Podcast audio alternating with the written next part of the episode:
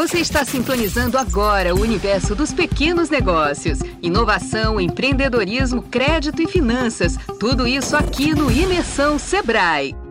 Olá, você que nos ouve! Setembro chegou, cheio de novidades boas que vão facilitar a vida do microempreendedor individual.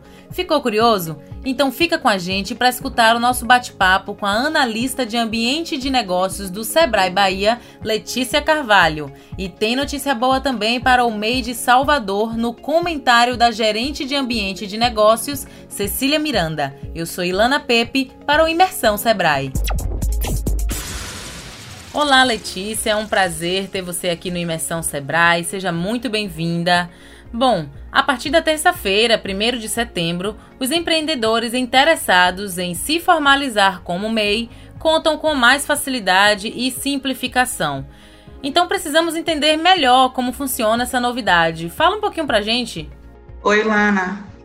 Eu que agradeço o convite do Imersão Sebrae para falarmos né, dessa notícia tão importante para a melhoria do ambiente de negócios dos nossos municípios que é a simplificação dos processos de registro e legalização mercantil. Né, mais especificamente do MEI que a gente está tratando, foi uma resolução, a número 59, que o CGSIM, que é o Comitê para a Gestão da Rede Nacional para a Simplificação do Registro da Legalização de Empresas e Negócios, né, que publicou no dia 12 de agosto e que entrou em vigor agora no dia 1 de setembro facilitando assim a, a vida do MEI, porque ele pode se registrar com muito mais facilidade, com muito mais rapidez, né? Isso favorece muito o ambiente de negócios. Bom, na prática, o que muda na vida do microempreendedor individual ou daqueles que querem começar a empreender? Essa resolução traz um efeito prático real para a vida do microempreendedor individual, porque ele vai ter o CNPJ dele em questão de minutos. Ele vai acessar o portal do empreendedor, colocar os dados necessários né, para a atividade que ele escolha e é, vai poder funcionar a partir daquele momento, porque ele não vai precisar mais de ter nenhuma licença e nem nenhum alvará né, fornecido pelo poder público. Ele está isento de qualquer ato público. É, de fato, é uma medida que simplifica a vida do microempreendedor individual.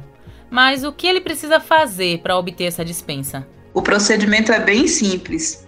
No momento em que ele se cadastra no portal do empreendedor, tem um termo de ciência e responsabilidade que tem efeito de dispensa de alvará e licença de funcionamento.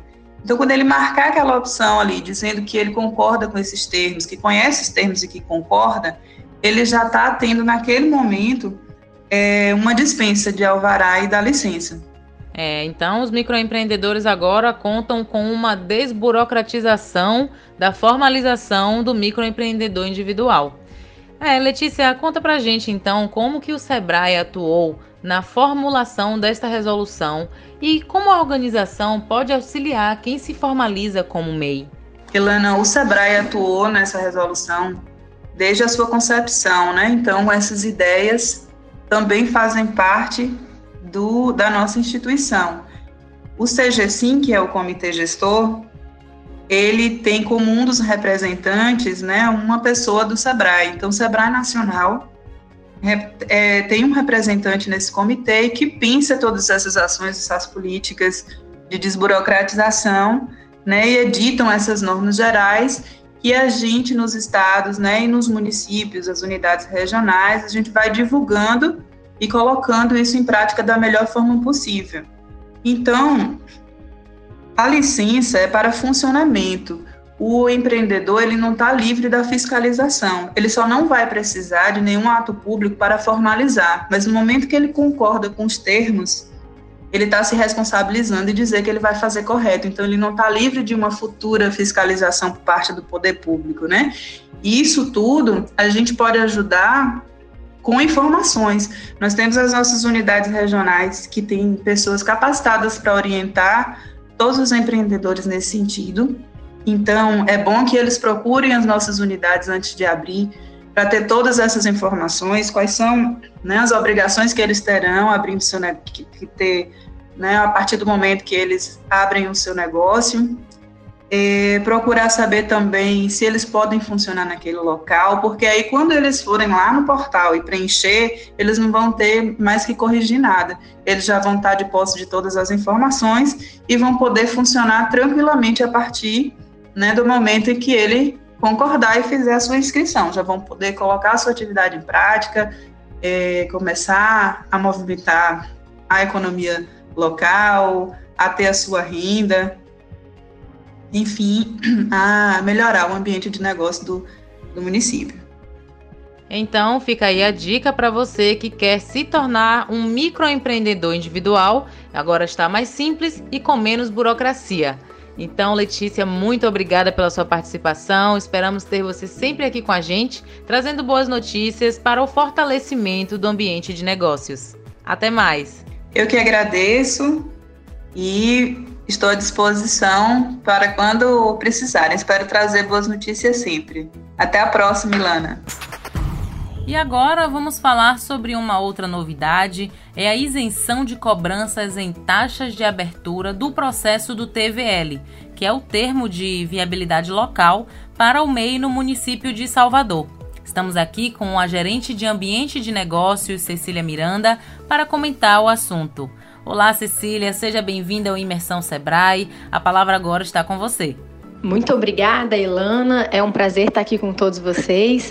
Essa isenção ela é muito importante porque ela faz parte da política da Lei Geral de isenção de taxas para o microempreendedor individual.